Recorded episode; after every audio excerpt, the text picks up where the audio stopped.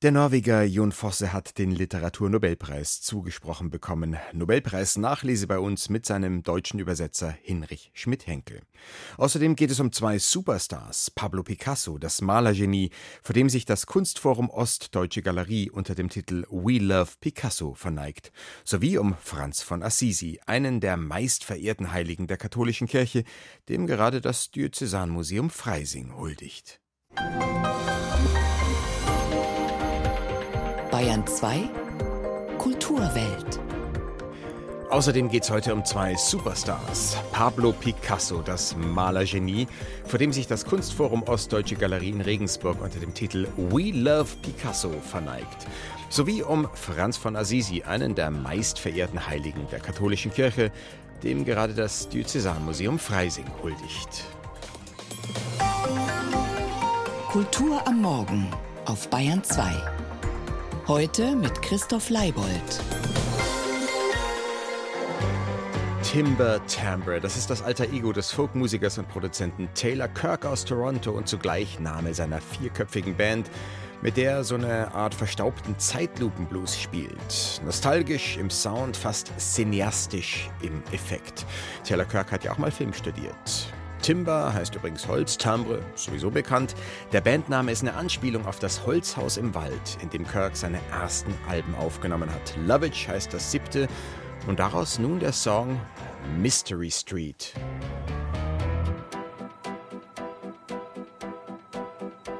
There was a history of disappearance on Mystery Street. From the beyond was a, a house of crystal on Mystery Street.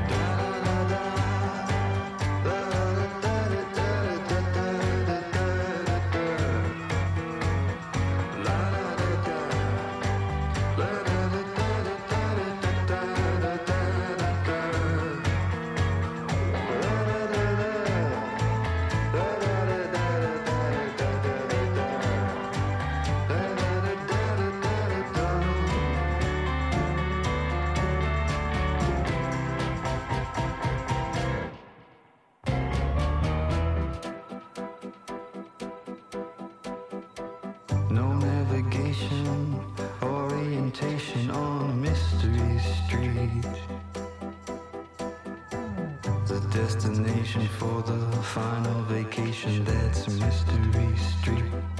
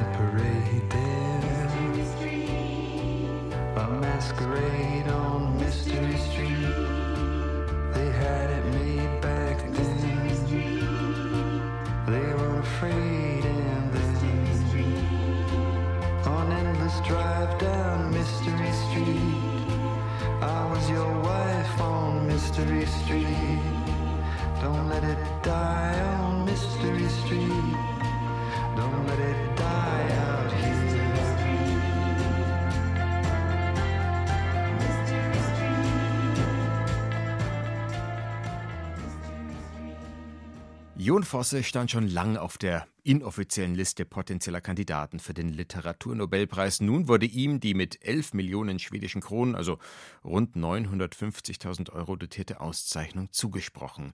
Und da sage nun keiner, früher oder später musste es ja so sein. Philip Roth zum Beispiel wurde jahrelang hochgehandelt, am Ende aber nie ausgezeichnet. Fosse Autor von Theaterstücken wie Winter, da kommt noch wer oder Ich bin der Wind, sowie den Romanen Melancholie, Ich ist ein anderer und weiteren. Jon Fosse also kam nun zum Zuge und am Telefon bin ich verbunden mit einem, den das sehr freuen dürfte, mit seinem Übersetzer Hinrich Schmidt-Henkel. Hallo. Guten Morgen. Ich weiß nicht, ob Sie zu den Übersetzern zählen, die Kontakt zu den Autoren pflegen, die Sie übersetzen, aber falls ja, hatten Sie schon Kontakt mit Jon Fosse und haben ihm gratuliert? Jetzt habe ich ihm erst eine SMS geschickt. Der arme Mann, bei dem muss es ja furchtbar zugehen im Augenblick. Und ich habe ihm geschrieben, lieber Jon, schau an, jetzt ist es doch passiert, ich kondoliere und gratuliere. Denn ich weiß, wie sehr er sich vor der öffentlichen Aufmerksamkeit scheut. Aber ich weiß auch, dass er sich unglaublich freuen wird. Jon Fosse bekommt den Literaturnobelpreis laut Jurybegründung für seine Theaterstücke und Prosa, die dem Unsagbaren eine Stimme geben. Das heißt, in vielen seinen Werken geht es um die Sprachlosigkeit, es geht um das, was Menschen einander verschweigen, nicht auszusprechen wagen. Würden Sie so weit gehen zu sagen, das Wesentliche findet bei Jon Fosse zwischen den Zeilen statt? Unbedingt. Das ist eigentlich das größte Merkmal seines Stils und das, was ihn auch wirklich auszeichnet als Schreiber. Man kann seine Schreibweise, diese vielen Wiederholungen, kleinen Veränderungen, diese einfache Sprache, die er eigentlich verwendet, kann man hervorragend persiflieren, also vergackeiern. Aber man wird nie, wenn man das tut, dieselbe Tiefe dabei bewirken können, wie es Fosse gelingt. Und das ist wirklich etwas ganz Außergewöhnliches. Das kann man nicht so leicht nachmachen. Das ist das Besondere an ihm. Gerade in den Theaterstücken sind die Dialoge eben in sehr knappen Sätzen gehalten, die, Sie haben es gesagt, immer wieder wiederholt werden, ja. minimal variiert. Da entstehen dann immer neue Bedeutungsnuancen. Zugleich hat es dadurch so einen eigenen Rhythmus, einen eigenen Sound. Ich würde es mit Minimal Music vergleichen, nur halt mit Wörtern statt mit Noten. Einverstanden? Partiell schon. Er ist sowieso ein sehr musikalischer Autor. Also wenn er in diesen siebenteiligen Werk Heptalogie. Am letzten Band sitze ich gerade, wird dieser Tage fertig, passenderweise, wenn er in diesen ganzen fast 2000 Seiten ohne einen Punkt auskommt, sondern den ganzen Sprachfluss durch Kommas steuert. Hier einen langen Atem gibt, dort häufiger Kommas verwendet und einen besonderen Rhythmus dadurch bewirkt. Da sieht man, wie musikalisch er denkt. Er ist auch ein großer Musikhörer und Musikkenner. Aus Sicht des leidenschaftlichen Theatergängers, der ich bin, hat es mich ein bisschen überrascht, dass die Wahl auf Fosse gefallen ist. Nicht, weil er es nicht verdient hätte, sondern weil da seine große Zeit, also zumindest im Theater, in den Nullerjahren war. Da wurde er rauf und runter auch im deutschen Theater gespielt. Mhm. Ich kann mich allein an den Kammerspielen in München an drei Inszenierungen seiner Stücke mindestens erinnern. Die waren besonders gut. Traum im Herbst, unvergesslich. Ja. Ja. Im Theater ist es inzwischen ein bisschen stiller geworden um ihn. Er hat sich auf die Prosa verlegt. Können Sie uns sagen, wie es zu dieser Entwicklung kam? Also sein Theater wird weitergespielt in der Welt. Er ist ohne dies wirklich ein universeller Autor und das muss er auch sein für diesen Preis. Und er hatte irgendwann das Gefühl, er hat, war ja sehr, sehr produktiv als Dramatiker, hatte dann irgendwann das Gefühl, er hat, was er mit Theatermitteln sagen kann, gesagt, hat diesen Kosmos sozusagen abgeschritten und äh, hatte auch sehr lange die Prosa daneben ein bisschen vernachlässigt und hat sich der dann wieder zugewandt und dann gleich diesem großen Projekt, er nannte es langsame Prosa, wo ich dann auch sagte, mein Lieber, also für schwindelerregendes Tempo bist du sonst auch nicht berüchtigt, berüchtigt. Aber er nannte es langsame Prosa eben die noch eingehender und auch eingängiger vielleicht ist, wo diese Biografie eines Künstlers, die er da umschreibt, eben in sieben Teilen erscheint in drei Bänden, behandelt wird, sehr, sehr spiralig. Aber bei jeder Spiralumdrehung gibt es dann eben eine kleine Verrückung, eine kleine Neuigkeit. Es wird die gesamte Biografie dieser Figur nach und nach aufgefaltet von der Kindheit bis zum Erzählmoment. Jon Fosse ist ein Norweger und seine Herkunft, hat er selbst im BR-Interview mal erklärt, spielt auch stark in sein Werk hinein. I grew up in a small community called Strandebarm by the Hardangerfjord. Ich wuchs in einer kleinen Gemeinde auf, in Strandebarm am Hardangerfjord, mit dem Blick auf den Fjord. Und wenn wir zur Schule mussten, gingen wir am Ufer des Fjords entlang und hörten dem Klang der Wellen zu. Als ich dort aufwuchs, gab es keine Straßenbeleuchtung, nur ab und zu ein Haus mit Licht. Ich spreche von der Winterzeit, wenn es sehr dunkel in Norwegen ist. Diese Atmosphäre, diese Dunkelheit, da und dort ein Haus mit Licht und immer diese Wellenbewegung, das ist schon ein eine grundlegende Atmosphäre in meinem Werk.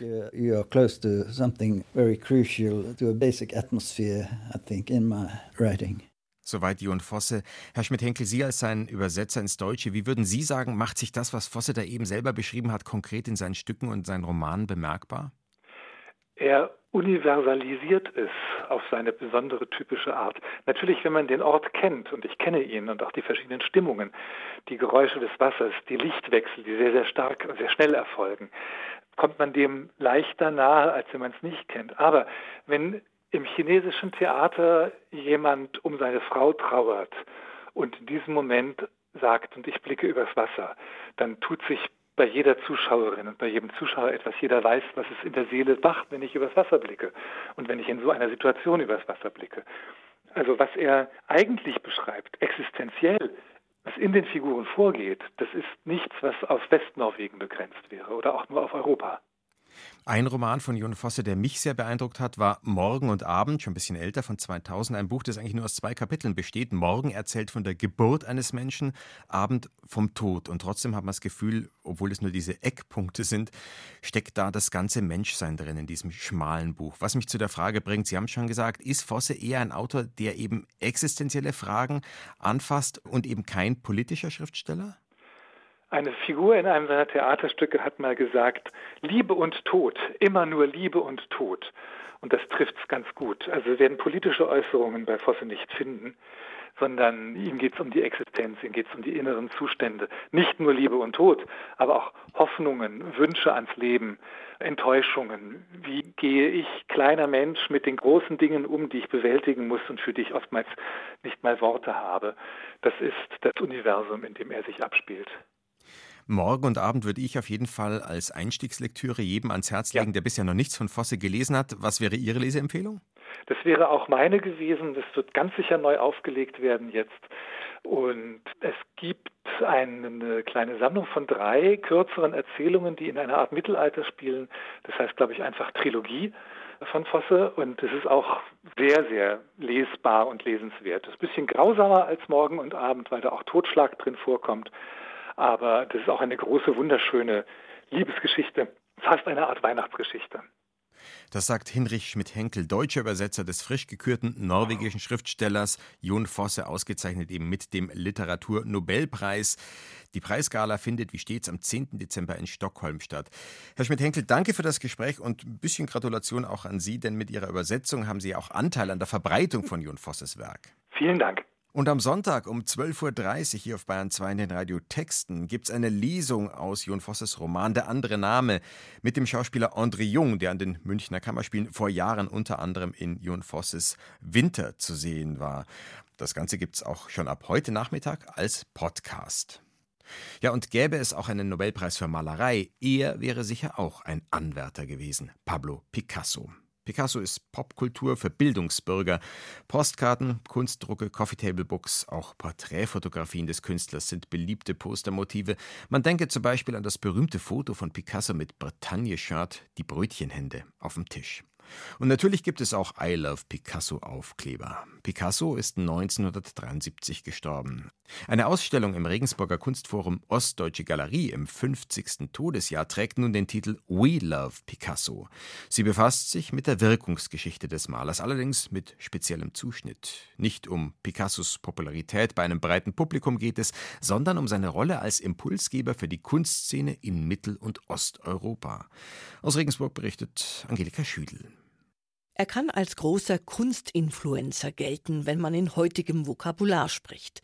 Picassos Einfluss auf seine künstlerischen Zeitgenossen sowie jüngere Künstlergenerationen auch in Osteuropa kann gar nicht hoch genug eingeschätzt werden.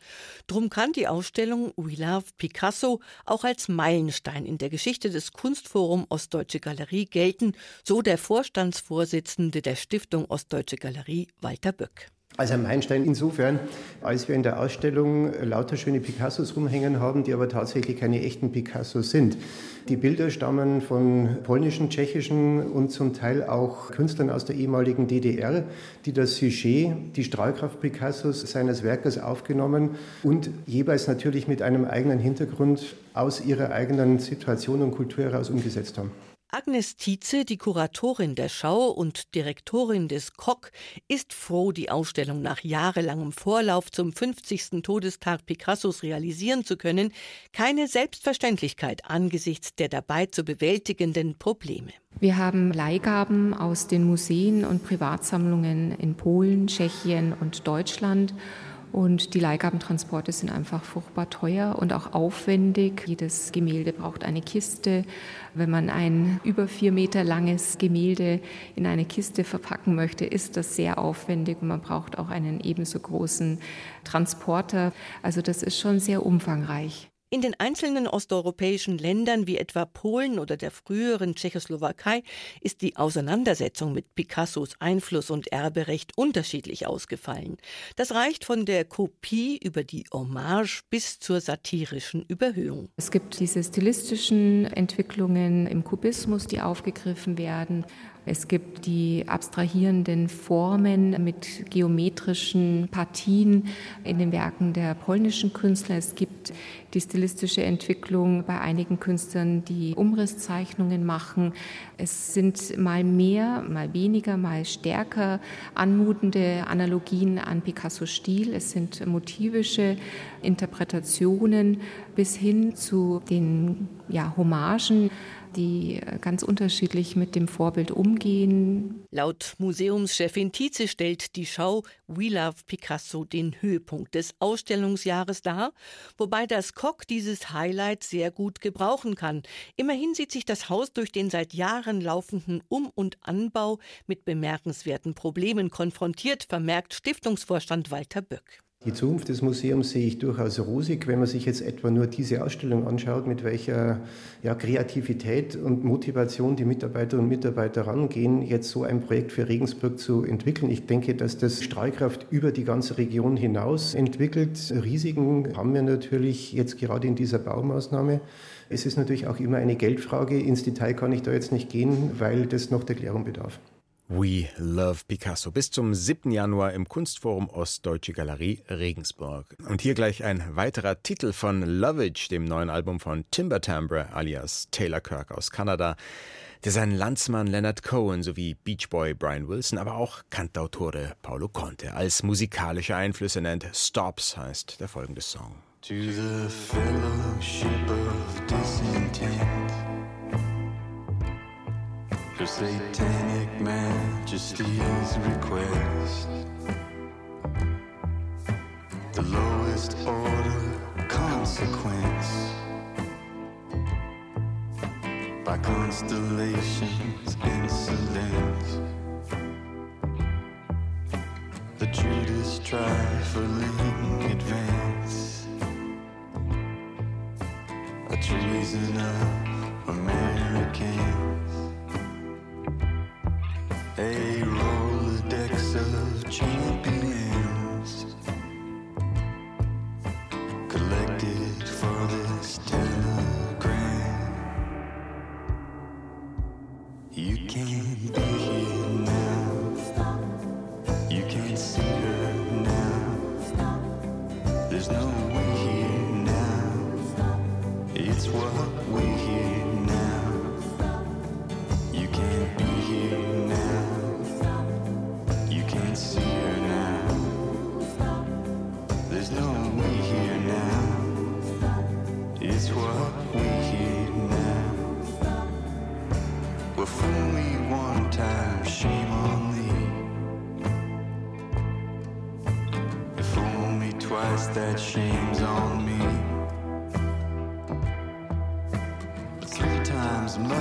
blamed on we.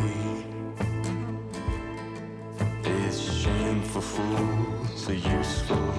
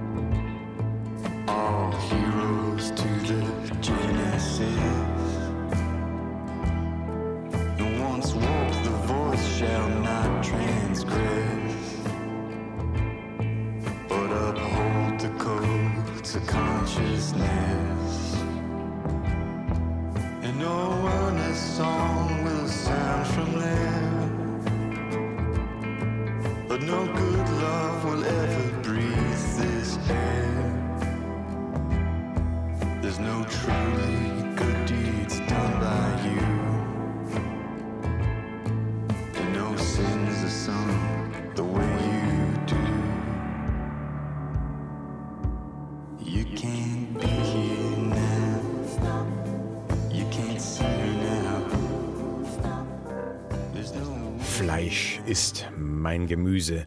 So hieß der autofiktionale Debütroman von Heinz Strunk, in dem er von den 20er Jahren seines Lebens erzählte und seiner Zeit in einer Tanzkapelle.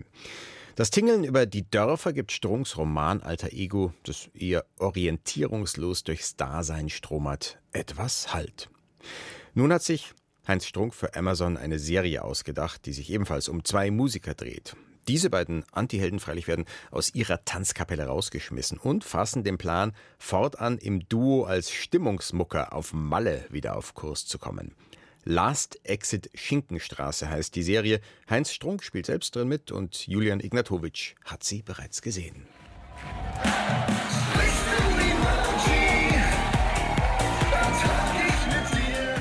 Für alle, die noch nicht dort waren, erst einmal Glückwunsch. Und dann zur Erklärung, die Schinkenstraße ist die wohl bekannteste deutsche Partymeile am Ballermann auf Mallorca.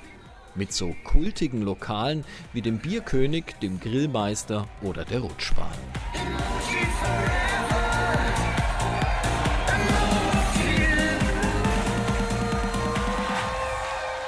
Hier gibt jetzt also Erfolgsautor Heinz Strunk seine neuen Hits zum Besten in der Serie Last Exit Schinkenstraße als Peter alias Pierre Panade. Das war ein Sechser mit Zusatzzahl. Peter, eben gespielt von Strunk, und sein Freund Torben, gespielt von Marc Hosemann, sind zwei in die Jahre gekommene, desillusionierte und nicht besonders talentierte Musiker. Losertypen, wie man sie aus Strunk-Romanen kennt. Wir sind raus, und zwar Tudo Completo Finito von Nottingham. Meinst du wirklich? 100 Pro. Weil sie in Deutschland keine Partyband mehr finden, wandern sie nach Mallorca aus, auf den Ballermann und versuchen sich als Schlagersänger. Dafür reicht's. Spießbraten, Rollbraten, Ferkelbraten, Schweine mit Rinderhack, Dönerteller. Musikalisch klingt das ebenso wie in der Schinkenstraße, wie Mickey Krause etwa. Der spielt übrigens auch in der Serie mit und klaut Peter und Torben die Songs. Wie lange brauchst du, um das Dönerlied nachzubauen? Ich denke mal, morgen Nachmittag bin ich fertig. Geil, dann kann ich es abends gleich mal ausprobieren. Super. Scooter-Legende H.P. Baxter, Musiker Olli Schulz, Schauspieler Bjarne Mädel, sie alle haben kleine Rollen oder charmante Gastauftritte.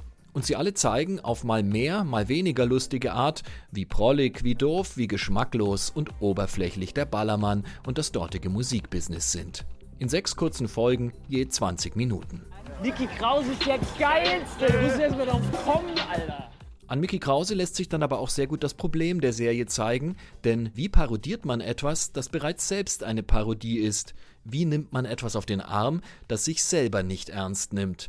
Genau das ist die Schwierigkeit, gerade wenn mit Überspitzung gearbeitet wird und rückt Last Exit Schinkenstraße dann teilweise doch in die Nähe des Blödelfilms Ballermann 6. Was Heinz Strunk nicht gefallen dürfte, in einem Interview hat er Tom Gerhards Film aus dem Jahr 1997 als unterirdisch bezeichnet. Phasenweise sind der Humor und die Figuren der Serie aber nicht so viel besser. Peter macht einen auf toter Mann, Alter. Ich krieg gleich eine Fibrie. Du meinst Phobie? Ich regel gleich ab, du. Die starken Momente kommen immer dann, wenn Strunk alias Peter ins Schwätzen gerät. Dann wird es absurd, witzig, wortgewandt und oft wunderschön sinnbefreit. Knickservice Voss und Brun. Wenn Sie etwas zu falten oder zu knicken haben, sind wir jederzeit für Sie da.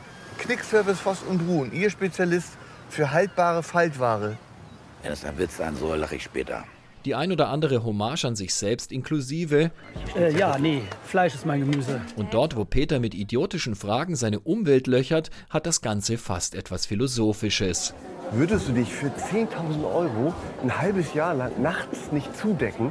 Denn genau das ist ja die Frage für Musiker am Ballermann. Für wie viel Geld will man sich das Ganze antun? Also, C. Reiten 100 Sekunden in alle, äh, ähm, jetzt geh, Löcher lass ich es laufen. Oh, das ist gut. Dann bleib ich breit für 100 Stunden. Immer nur, was, was reimt sich auf, auf Laufen? Immer nur saufen, saufen, saufen. Jetzt Refrain B-Teil. Ich will dich. Heinz Strunk-Momente gibt es also definitiv in der Serie. Insgesamt hätte Last Exit Schinkenstraße als Buch aber wohl besser funktioniert. Schon deshalb, weil Sprache subtiler ist als eine Kameraeinstellung, weil Worte der Fantasie Raum geben, wo Bilder allzu eindeutig werden können. Gerade bei einem Thema wie dem Ballermann, den wir schon so oft, wenn nicht in echt, dann in Dokus oder Reality-Shows gesehen haben. Last Exit Schinkenstraße, die Serie von und mit Heinz Strunk, ab heute neu bei Amazon Prime. Jesus Christ Superstar ist ein Musical-Klassiker von Andrew Lloyd Webber. Zugegeben, Franziskus, das Musical von Kurt Gäble und Paul Nagler, hat nicht ganz so eingeschlagen. Aber vielleicht sollte mal wieder wer einen neuen Anlauf nehmen, das Leben von Franz von Assisi zu schmissigen Songs zu vertanzen.